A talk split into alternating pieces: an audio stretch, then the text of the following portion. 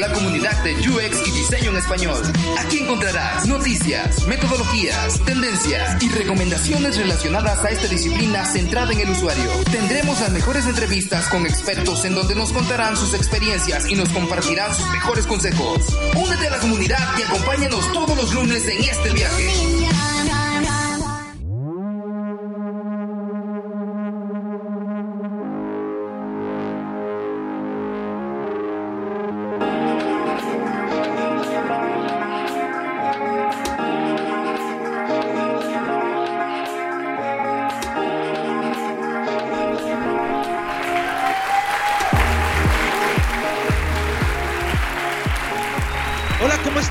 Comunidad de UXMX. Una vez más, estamos en este nuevo episodio del podcast, nuevo año, nueva temporada, nuevo look, nuevo todo. Gracias, gracias, gracias a toda la gente que eh, está con nosotros iniciando esta tercera temporada del episodio de UXMX. Espero que se la hayan pasado súper bien en este, pues, en este final de año del 2019. De verdad, espero que eh, todos sus propósitos se cumplan, todos sus objetivos se cumplan en este año 2020 y le doy la bienvenida ahora sí a la estrella de este programa, a la estrella de este podcast, a mi queridísima amiga y amix, Julie García. ¿Cómo estás, Julie? Hola Iván, muy bien, muchas gracias. ¿Cómo están todos ustedes? Bienvenidos a este 2020 en esta su comunidad UX MX. Abriendo la tercera temporada con todo amigos porque tenemos invitados de primer nivel, como siempre, y pues abriendo el espacio para que vengan a compartir sus experiencias y sigamos aprendiendo y creciendo juntos. Exacto. ¿Ya extrañabas, Julie? ¿Ya extrañabas el podcast? Pues, ah, pues, pues sí, la verdad sí, o sea, disfruté mi descanso, eso, sí, pero ya estamos de vuelta con todo y para cumplir todas las promesas que siempre les hacemos, esta vez no nos va a fallar. No nos falla, no nos falla.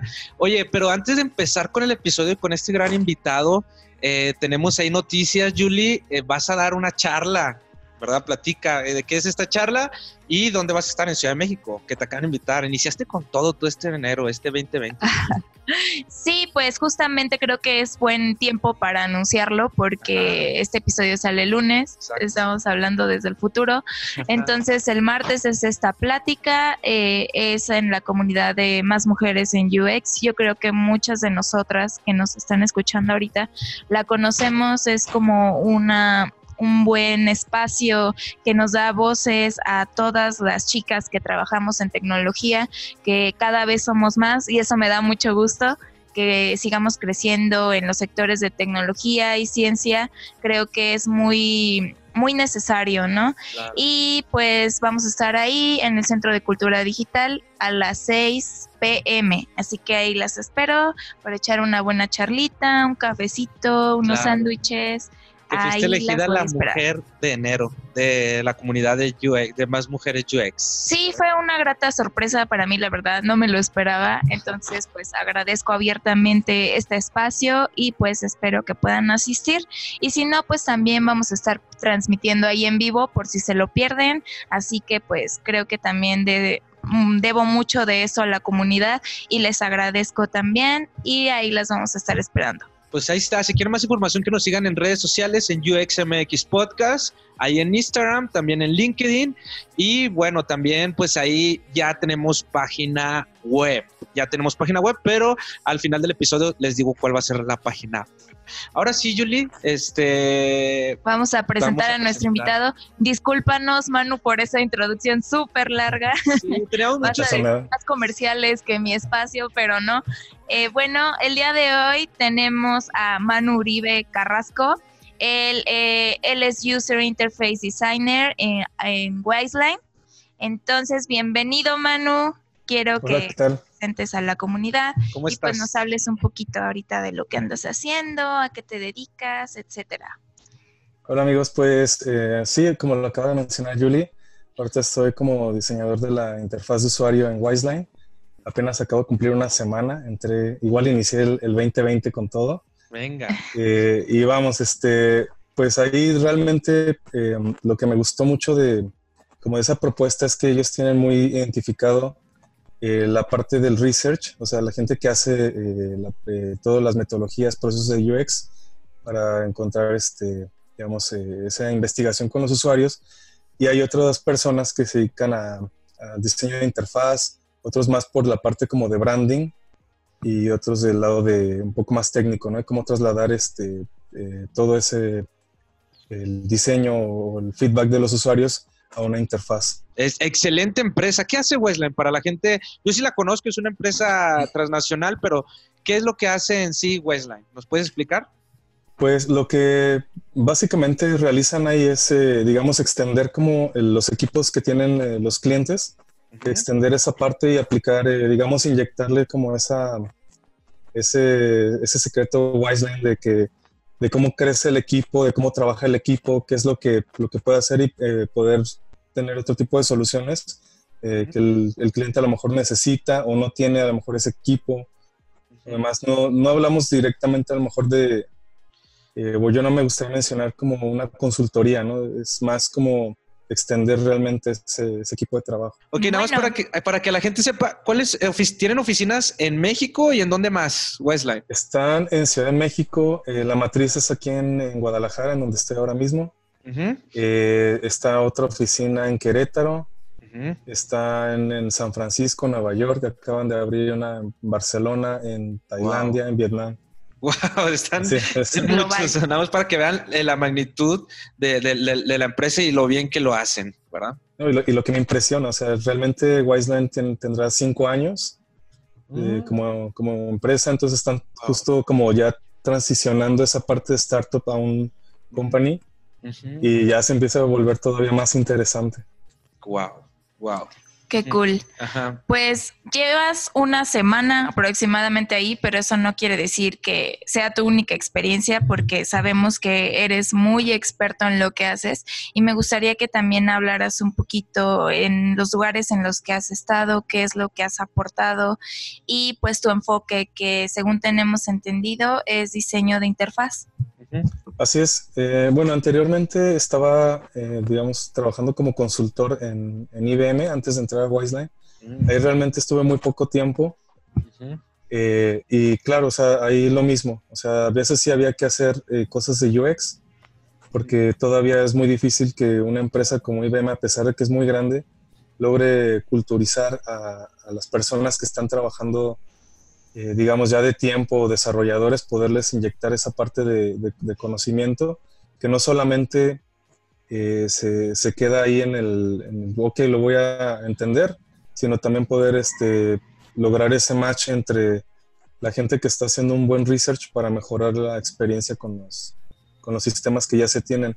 No quiero decir tampoco como, eh, como que IBM no tenga esa parte de UX porque hay gente muy experta ahí pero es difícil, digamos, por lo menos aquí en, lo que a mí me tocó, poder eh, entender esa parte de, que la gente no aún todavía no conoce mucho de lo que se está haciendo. Y ahí dentro, pues sí, hay gente que se dedica incluso a dar talleres de design thinking y demás, ¿no? Y ahí también me estuve juntando mucho con, con ellos. ¿Y cómo fue que, que, que, te empezaste tú a tener esta experiencia eh, centrada en el usuario como de interfaces? ¿Qué estudiaste? ¿O cómo fue tu experiencia que te fuiste desenvolviendo hasta llegar a lo que hoy es este, diseñador de interfaces? Claro, eh, bueno, me voy un, poquito atrás, hace dos, dos, tres décadas, creo. Ajá. Pero, ¿Qué edad tienes? ¿Qué edad tienes, Manu? Tengo 34 años, ya en febrero voy por los 35. Venga. Eh, pues realmente desde que estaba muy pequeño, eh, yo era el, clásico niño de la primaria que está dibujando con sus colorcitos y todos se acercan a ver qué estás haciendo, ¿no? Creo que muchos eh, de los que nos dedicamos a eso así éramos desde pequeños. Y viene la parte en la que empiezo a conocer las, las páginas de internet. No sé si ustedes recuerdan en aquel entonces páginas cuando empezaba a surgir Mercado Libre, que sea.com, que muchas los promocionaban en, las promocionaban en MTV. Y yo me metía inmediatamente, ¿no? Como este, una tía sí tenía ya internet y demás, pues yo decía, oye, déjame checar más mis páginas, Entonces siempre fui fan de eso, ¿no? yo dije, yo quiero eh, páginas de internet o cosas gráficas que, que, se puedan eh, manipular, ¿no? tener una interacción ahí directamente. Y de ahí parte porque estudié un bachillerato de, con carrera técnica de programación.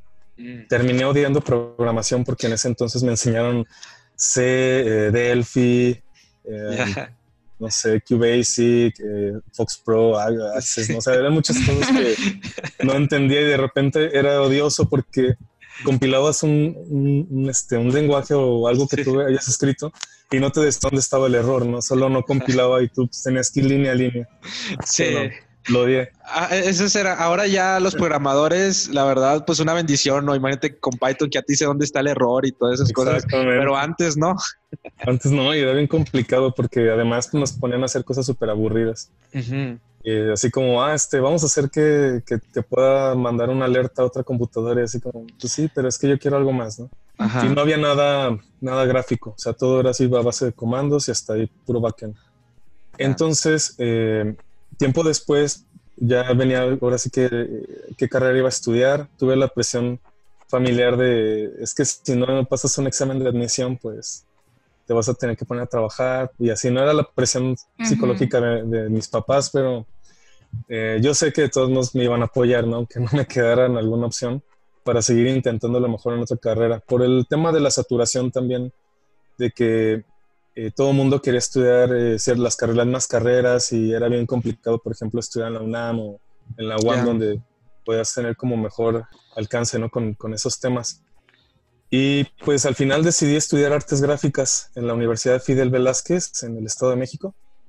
Esa, ahí pues realmente aprendí todo el sistema de impresión, pero yo seguía insistiendo en que yo quería hacer cosas más interactivas. Entonces empieza mi carrera eh, eh, gráfica, eh, no como diseñador gráfico, sino como formador digital en los libros de texto gratuitos, por ahí del 2008. Entonces vine a Guadalajara a un proyecto y me fue muy mal por acá. Este, no, no es lo mismo que ahorita, ¿no? antes estaba muy cerrado el mercado, no había mucho que hacer y, había muchas personas incluso celosas, ¿no? De porque no eres del mismo lugar, este, vienes de fuera y es muy complicado. Pero, pues vamos, seguí intentando, ¿no? Porque yo eh, llegó un punto en el que dije, es que estoy haciendo las cosas mal. O sea, me fui a, San Luis y entré a trabajar como supervisor de seguridad industrial, que, obviamente nada que ver, pero pues la necesidad la necesidad, ¿no? Ajá. Y hubo un día, y ahí fue el parteaguas, porque dije, oye, este, estoy haciendo todo mal, entonces me hice la pregunta que muchas veces te hacen cuando eres niño, ¿no? ¿Qué quieres ser de grande? Y entonces hice un, un back de todo lo que, de lo que yo estuve pensando cuando, cuando quería estudiar este, una carrera y que quería como hacer algo. Y fue ahí donde dije, ah, yo quería hacer páginas de internet, lo recuerdo. Entonces me puse como objetivo que en una semana iba a subir una página. No sabía hacer nada realmente, no sabía que era un HTML, no sabía que era un CSS, no sabía que era un dominio, un FTP, no sabía nada. Nada de eso. Pero bueno, ya tenemos Google, ¿no? Entonces, sí. en el 2000, que fue en el 2010, eh, subí mi, primer página, que hasta la actualidad pues todavía sigue vigente, aunque no la he actualizado mucho, pero eh, cuando la, empecé a diseñar y, y, conté como una historia de quién soy yo, qué hacía, de repente una compañera de la universidad que en paz descanse, Diana, eh, me dijo, oye, este, yo te voy a recomendar a un cliente porque es buenísimo y él necesita algo que, tú puedes ayudarle. Entonces me, empieza a contactar ese cliente y luego otro, pero ellos creían que yo tenía una empresa, ¿no? Que había mucha gente atrás de mí y era, yo solo, pero era yo trabajando, no sé, como 20 horas al día y sacando mucho porque tenía ese sueño como de es que yo quiero ya hacer algo y no quiero este, terminar así como ciclado en una empresa haciendo lo mismo toda la vida, ¿no? Y, ahí empieza, ¿no? ese viaje realmente como de la parte visual. Y ahí fue donde te enseñaste también a utilizar estos lenguajes que mencionas, de programación, de HTML, CSS. Ahí fue donde tú mismo lo aprendiste, eh, tú mismo aprendiste en Internet. ¿Cómo fue? Y ahora sí que te, centraste en lo de ya eh, centrado en el usuario, ¿no? este, ya como, como tomando en cuenta realmente hacer cosas, porque tú mismo lo mencionaste ahorita, antes cuando empezaste a aprender esto de programación, pues era todo blanco y negro, ¿no? Fondo negro, no había interfaces así gráficas. Sin embargo, y ahora sí es muy importante como pues todo esto, lo visual y, lo gráfico. ¿En qué momento te empezaste tú a, tomar importancia en este sentido hacia lo centrado en el usuario? Ok, eh, empecé como en, empresas de marketing digital en, Ciudad de México, en Polanco. Y pues bueno, ahí había muchos y estaban emergiendo muy, rápido, ¿no? Incluso le estaban ya ganando muchos este, proyectos a agencias tradicionales. Aquí es, también es donde el, digamos, hay una, un, key dentro de todo esto porque había una herramienta de marketing Sherpa, recuerdo que se pagaba una suscripción, no la pagaba la, la, agencia y nos decían, no, pues este, tienen que aprender eh, a estudiar eh, por qué funciona un banner, por qué sí, por qué no por qué un sitio se tiene que diseñar de tal forma, eh, cómo tenemos que diseñar incluso los bordes de los botones o justificar todas esas decisiones que no nada más eran porque estaba bonito y ya, ¿no? Eh, ahí realmente sin, saberlo ya estaba empezando a tocar temas de, experiencia de usuario. Y luego viene la parte en la que ya era, oh, vamos a trabajar eh, sitios responsive, porque el año que viene viene una explosión de todos los dispositivos, ¿no? Y tenía un buen amigo, este, le mando saludos a Jonathan Álvarez, que eh, tenía unas ideas muy... Este, tenía unas ideas así como que ya, ya muy avanzadas para lo que estábamos haciendo, ¿no? Y también fue bueno porque a pesar de que eh, empezamos a tocar proyectos pequeños como equipo, eh, conocí también este, a alguien que, que, le agradezco mucho en, todo esto, a Daniel Zavala, que él me ayudó bastante como era entendiendo el entorno de cómo se comportaban los componentes dentro de, del desarrollo, eh, del alcance que podemos tener. No hacemos proyectos, por ejemplo, en WordPress. Y él me, yo, le, yo siempre iba a preguntarle, oye, ¿puedo hacer esto? No. Oye, ¿puedo hacer esto? Sí, pero es que nos toma más tiempo. Oye, ¿puedo hacer esto? Ándale, eso sí. Y así empecé como a tener ese entendimiento con los, con los desarrolladores de, qué podía hacer dentro del diseño que no les tomara a lo mejor, este, no lo sacrificara ellos tanto, ¿no? Y también empatizar este, como equipo que tenemos un, deadline que cumplir juntos, ¿no?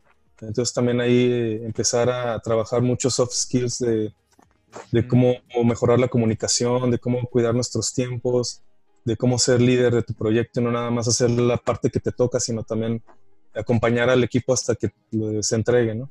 Sí, esta parte que mencionas de eh, en qué punto cuando estás diseñando una interfaz tienes que ir a consultar programación para ver si es viable o no, a veces se vuelve como muy de guerra, ¿no? Y, puede resultar así como en ambiente hostil incluso. Em, bueno, yo he tenido experiencias buenas y malas también en este aspecto. Me acuerdo que antes era como muy, hay que hacer determinado componente, ¿no? e iba con programación y me decía, no, no se puede, que porque la y la, la, la. Entonces en mi cabeza solo era como, bla, bla, bla, no quiero hacerlo, ¿no? Pero a lo mejor no nada más es como de, pues no quiero hacerlo, sino porque eh, son más recursos de repente, vamos a tardar más tiempo y con nuestros tiempos de entrega, pues no da.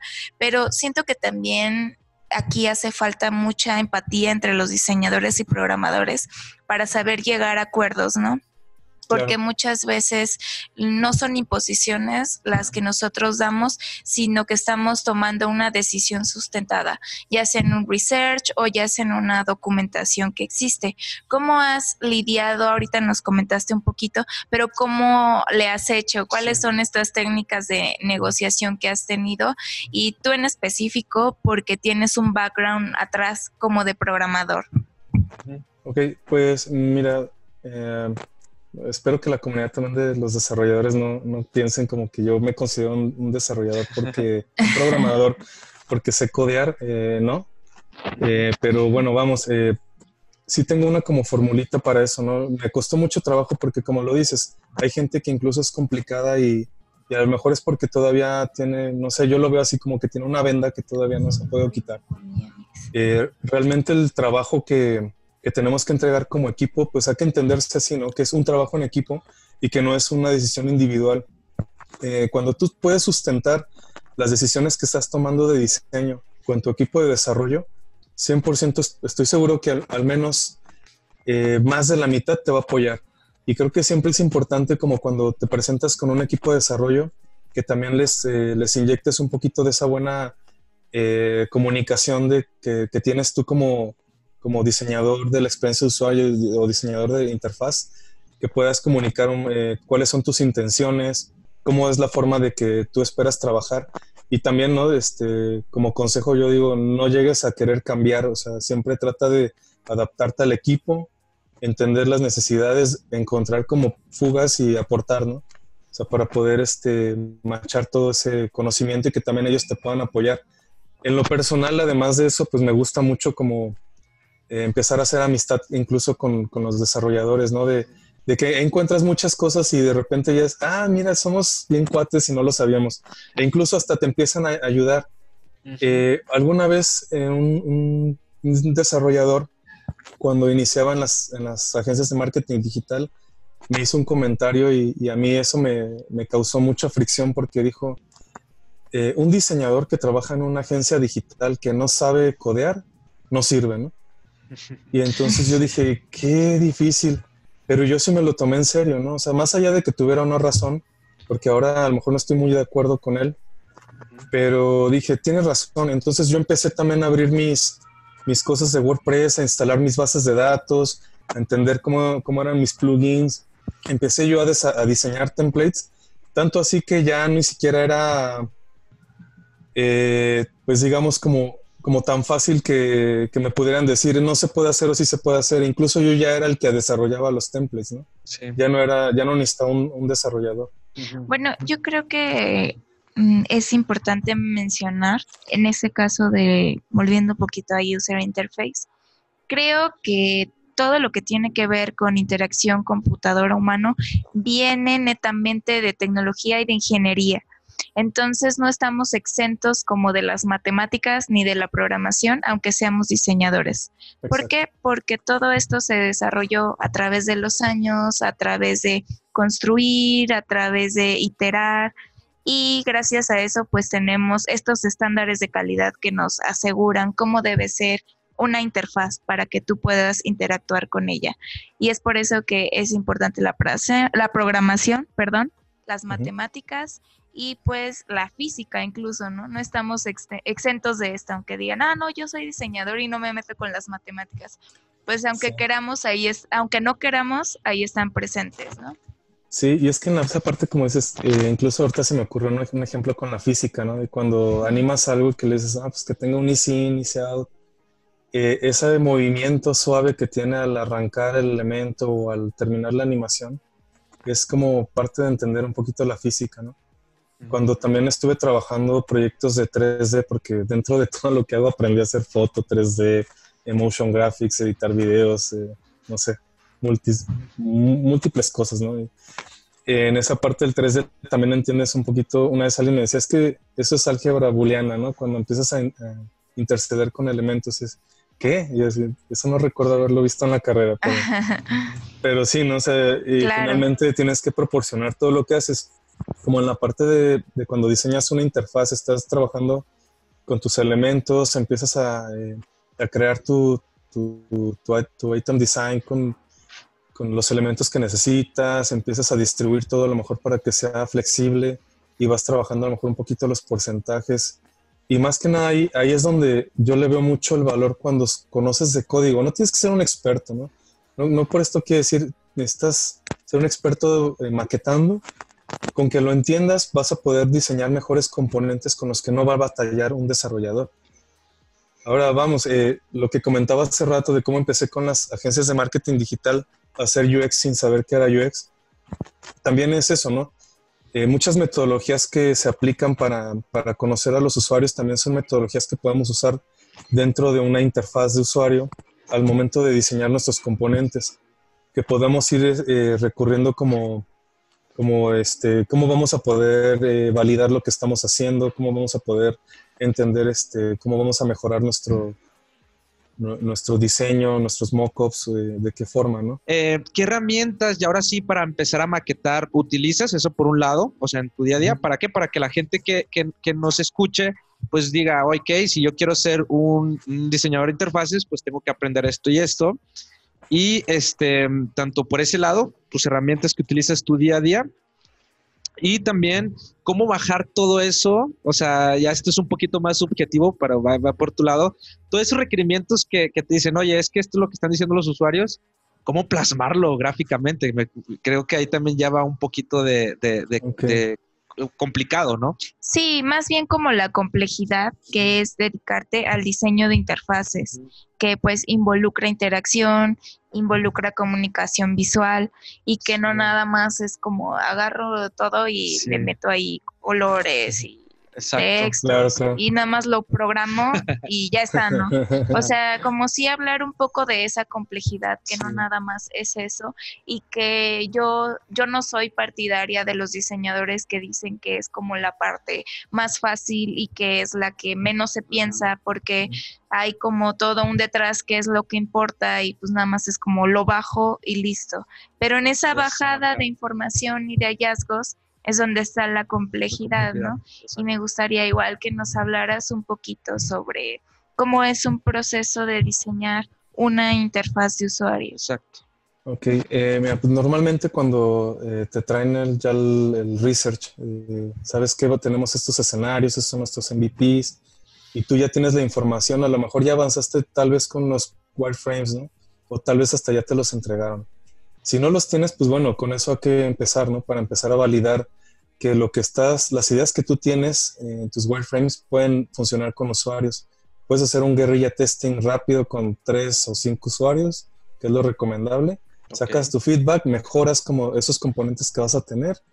Después empiezas como que la parte ya de inspiración de que te metes a ver otros lugares que dices, sabes que este elemento me gustó, me gusta este botón, me gusta este fondo, me gusta cómo tiene esta composición y aquí viene ya entonces como la parte ya visual, visual. Yo me meto como a hacer un, style tile de así van a ser mis botones, así van a ser las, los headliners, los paragraphs, eh, cuáles son los elementos que voy a acompañar, los patterns, no sé, distintos elementos y, a veces incluso eso puede llegar a, verse como que pareciera una interfaz que ya está terminada, pero solo tiene elementos ahí botados, ¿no? Y luego con eso eh, pues ya viene, ya, ya terminó como esa etapa de inspiración de que ya empezaste a plasmar y ahora sí ya te empiezas a meter a, ¿sabes qué? ya voy a, pasar esto a Sketch o utilizo Sketch o, utilizo Figma, Adobe XD, e incluso a veces todavía sigo usando Photoshop, aunque, no sé, para algún retoque de una imagen o algo más avanzado en vectores, tal vez quiero usar eh, Illustrator y, y, me funciona, ¿no? También me gusta mucho usar Sketchbook, que es este, una herramienta de no me acuerdo quién, pues estaría mintiendo, pero Sketchbook me, ayuda a veces a, hacer ciertos trazos más naturales para acompañar el diseño que estoy haciendo. Entonces, cuando ya empiezas a crear como tu, tus primeros elementos, entonces ya empiezas a crear elementos complejos ¿no? para poder eh, replicar a lo mejor tarjetas o botones o formularios a lo largo ya de tu interfaz, sino que no tengas que estar perdiendo tiempo. Algo que yo recomiendo mucho es que siempre tengas como que una mano para los shortcuts. y, y, eso te vaya, a lo mejor dices, ah, pues, ¿cuánto me puede ayudar? No? Un segundo, porque yo siempre uso el mouse y me muevo, ¿no? Pero eso realmente ayuda muchísimo. O sea, al final del día, cuando quieres ejecutar y no solamente estás trabajando en tu día a día, sino que también tienes que preparar un workshop, o tienes que dar un podcast, o tienes que salir este, a hacer alguna actividad eh, en familia en pareja, no sé, lo que tengan que hacer, a veces te limita mucho eh, tu, tu, tiempo. Entonces también hay que buscar ser más rápidos en, en, esa parte cuando ya tienes. Pero siempre es importante antes tener el concepto, ¿no? Avanzar con un style tile te va a ayudar muchísimo a que no tengas que perder tiempo directamente en el sketch. Yo siempre saco un lápiz y una hoja y empiezo a, a tirar ideas, ¿no? Porque eso, también va a ser algo muy importante nosotros como diseñadores de la interfaz usuario. Lo, que mencionas de Sketchbook, este, que lo, esta herramienta lo utilizas para también, para, para empezar a tirar, o sea, eh, dibujar. ¿Es esa herramienta? Sí, para bocetear ah, también. Incluso te ayuda a, crear elementos ya mejor más, más este, con más complejidad o que se vea un paso más natural, pero ya está dentro de tu interfaz, a lo mejor un fondo. sí. Sí, por ahí que vi que esa herramienta, cuando yo estudiaba, la usaban mucho los arquitectos. y decía como, ¿qué es eso, no?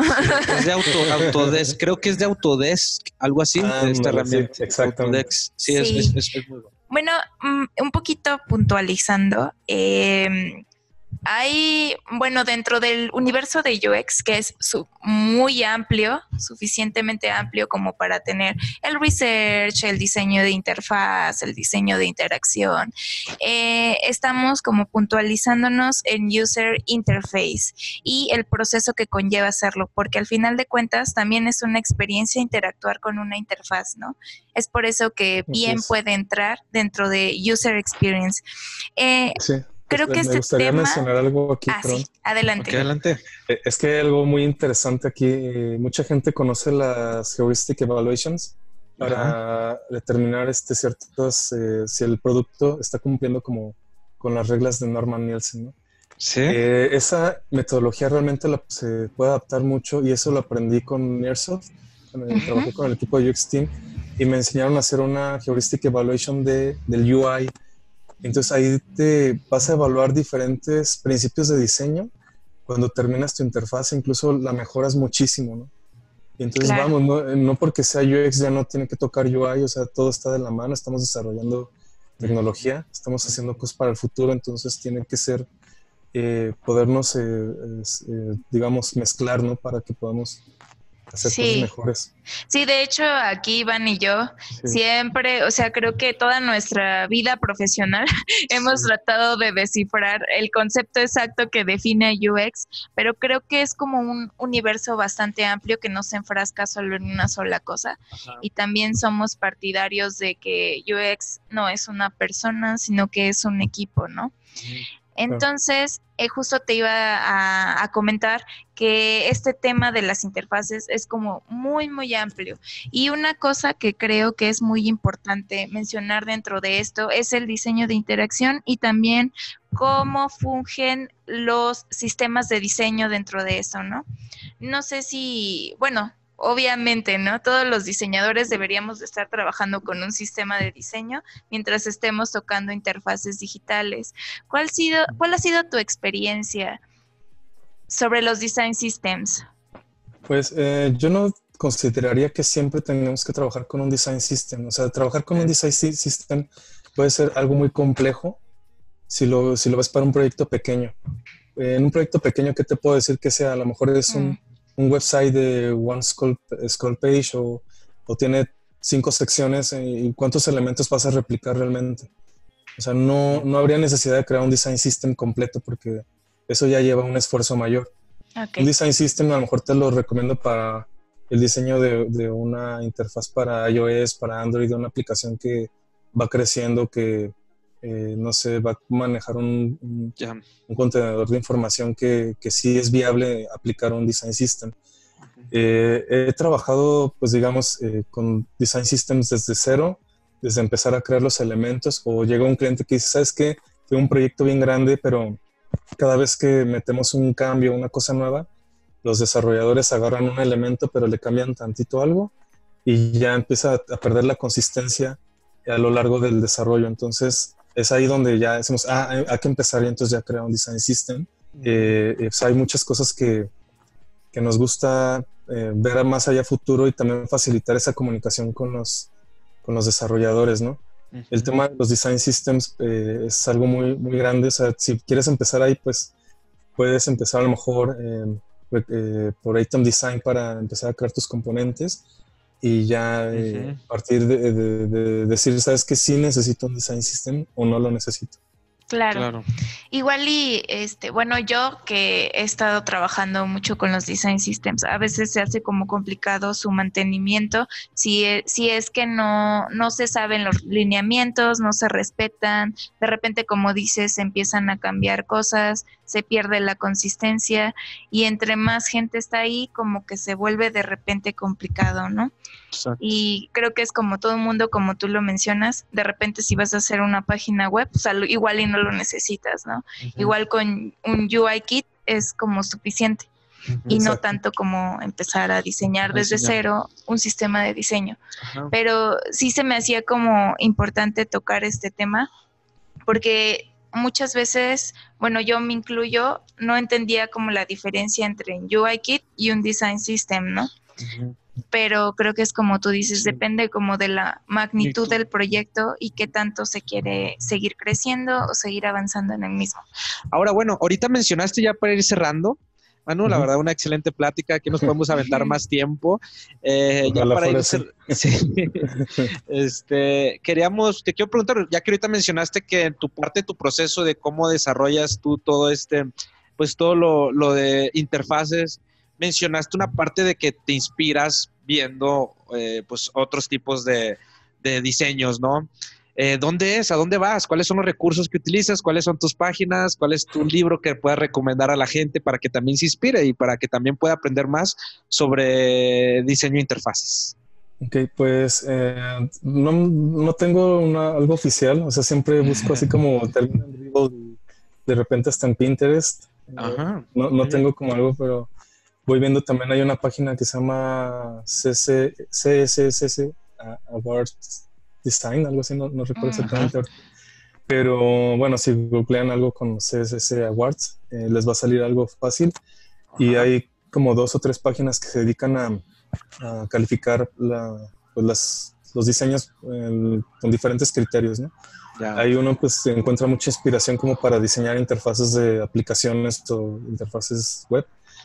Y de libros, pues ahorita estoy leyendo uno que se llama Universal Principles of Design, de William Liddell, de Christina Holden y Jill Butler.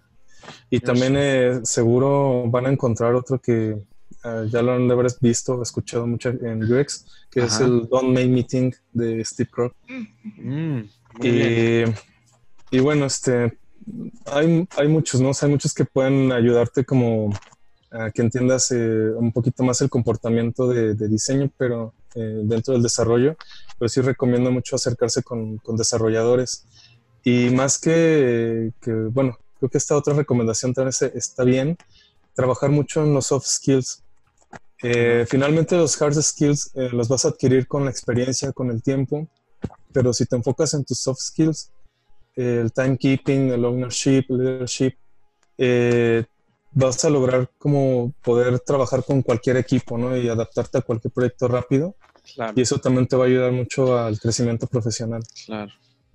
Sí, sí, sí. Sí, es algo muy importante los soft skills. Yo siempre le he dicho ahora que trabajo también con equipos multidisciplinarios, tanto de marketing como de diseño, como programadores, los soft skills son súper importantes porque lo técnico lo aprendes, como tú aprendiste a programar en Internet y en Google, eso lo puedes aprender, eso lo aprendes, pero los soft skills más personales de trabajar en equipo, de escuchar, de quitar un lado el ego y, y que estamos construyendo todos juntos, eso es, es importante porque yo he dicho y lo digo y lo sostengo así, es de que buenas personas crean buenos equipos, crean buenos productos. O sea, yo creo que eso es muy importante, ¿no? Y compartir, ¿no? Siempre es importante compartir. Eh, eh, ya hay que quitarnos ese pensamiento que había antes de ser celoso con tu conocimiento, ¿no? Exacto. Al contrario, eh, yo antes di cursos a varios amigos que trabajan en, buenas agencias, encontraron este mejor camino en, su trabajo porque les daba cursos de algo, ¿no? Casi siempre fueron de HTML para empezar a desarrollar un sitio web. Y pues realmente lo hacía pues más por las ganas de hacerlo que por ganar dinero, ¿no? Les cobraba la cuota más para pagar lugar, pero no, no, yo realmente no me llevaba nada. Eh, más que la satisfacción, ¿no? Y, eso también es bueno el poder compartir, eh, dar workshops, acercarse a las comunidades, a las pláticas. Hay muchas empresas que dan eh, workshops gratuitos a toda la, gente y eso es buenísimo, ¿no? Deberíamos aprovechar más. No existía. Ahorita que, existe, o los academies o los programas de internship, son buenísimos para, para avanzar ahí. Claro. Claro, Y escuchen UXMX Podcast. Y también el podcast. claro, claro, claro. no, pues, pues, bueno. La verdad, muchas gracias. Tus redes sociales, porque también gente que se quiera comunicar contigo, este, tu LinkedIn, ¿cuál es? Que te pueda hacer preguntas y que tú con toda libertad les puedes ayudar, ya que mencionaste que te gusta compartir conocimiento. ¿Cuáles son tus redes sociales? Claro que sí. Eh, bueno, pues eh, si, si entran a manucrea.com van a ver algunos links de, cosas. No, vean, no le hagan mucho caso a mi Behance porque ya tiene como casi cuatro años o más de que no lo actualiza. Pero en, Twitter también me pueden encontrar como manucreado.com.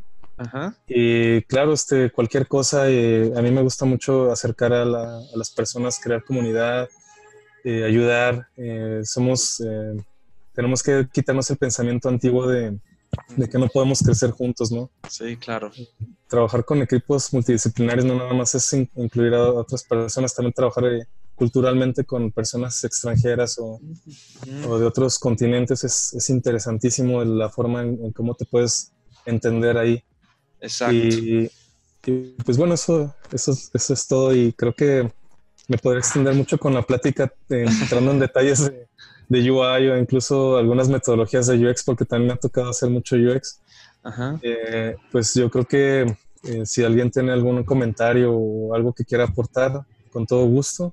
Ya. También en Wiseline estamos este, eh, por, por, dar nuevos talleres a gente externa, entonces mm. que sigan también eh, por ese lado. Yo voy a estar retuiteando todo lo que, lo que sea bueno para, para la comunidad y, y, seguro ahí también va, va, a haber mucho, mucho de dónde moverle.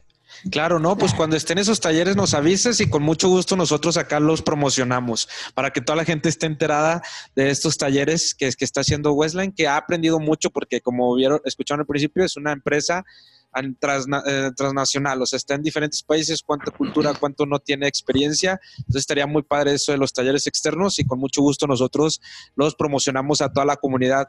Muchas gracias, Manu. Muchas gracias. Gracias. ¿Todavía hay tiempo para saludos? Sí, claro, claro. a Chema, bueno, yo mando saludos primero que tú. A Chema, porque este Chema fue el, el Chema Medina, que es el del podcast número 5, estuvo con nosotros acá. Un saludo para buen Chema, que fue el que nos presentó acá. A buen saludos, Chema. Chema. Sí, Ahora saludos sí. a Chema. Además que él me, este, me ayudó mucho también a preparar mi, a prepararme para, para la prueba que hice en, en Airsoft. Wow. Eh, también es, es, es un, digamos, muy difícil llegar como a una empresa así y sí. prepararte también es muy importante. Entonces, sí.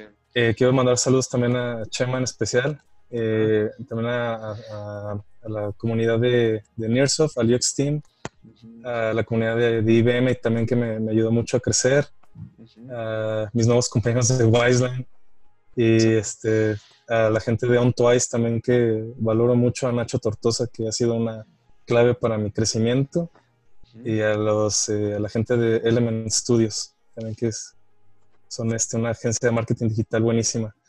Wow. Eh, y pues gracias a todos también, gracias por escuchar, gracias a Iván, a Julie, por hacer este podcast, hacer crecer la comunidad.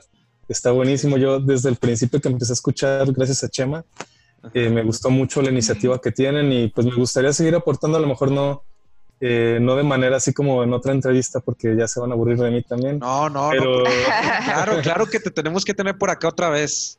eh, a que, este, no sé, colaborar en alguna iniciativa o algo que, que haga crecer a la comunidad, yo estoy abierto. Gracias. Y pues bueno, seguimos en contacto también. Sí, tú, sí te vamos a contactar, ¿eh? Ya dijiste, ya está claro, grabado, claro. así que hay, sí evidencia. hay evidencia. Así que sí. Ya te a... echaste solito la soga solito. al cuello. Claro. sí, definitivamente con tu experiencia, con, en grandes empresas que has tenido, tienes mucho que aportar, mucho que compartir y aparte que te gusta compartir, nosotros encantados, así que te vamos a molestar otra vez para que estés acá con la comunidad, ¿verdad? Muchas pues, gracias. Muchas gracias, Manu de verdad que fue bastante enriquecedora esta plática. Muchas gracias a la comunidad. Recuerden, nos vemos la próxima semana. Hasta luego.